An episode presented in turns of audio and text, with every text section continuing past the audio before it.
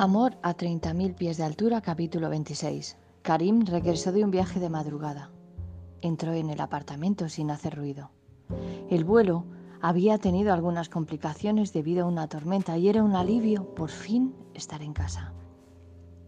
Quería sorprender a Rachel, pero eso sería al día siguiente. Desayunaría con su madre y trataría de explicarle que estaba enamorado y que eso no significaba que no la quisiera. Era su madre. Se suponía que su obligación era cuidarla y amarla, aunque vivía con el gran dolor que le provocaba el recuerdo de cómo había intentado ahogarle en la piscina cuando tenía seis o siete años. Tardó un año en superar las lesiones que aquello le había provocado, no solo físicas, debido a la falta de oxígeno, también psicológicas. Perdió un curso escolar. Durante años tuvo terror al agua. Respiró hondo sacudió la cabeza como un perro mojado para tratar de sacar de su mente aquel dolor.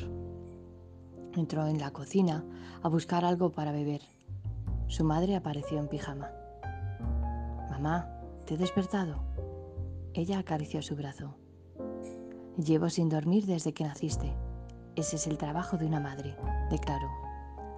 Él asintió.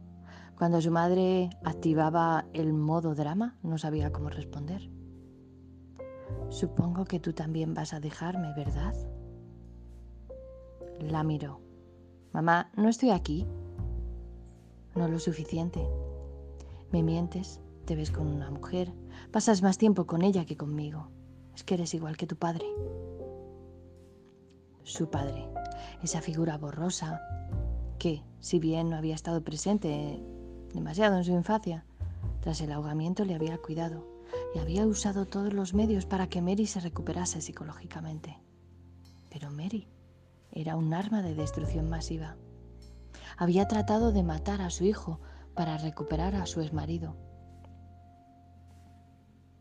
y le había arrebatado la vida a una mujer inocente que había cometido solo un error, enamorarse de su expareja y darle dos hijos mellizos, Sally y Amina.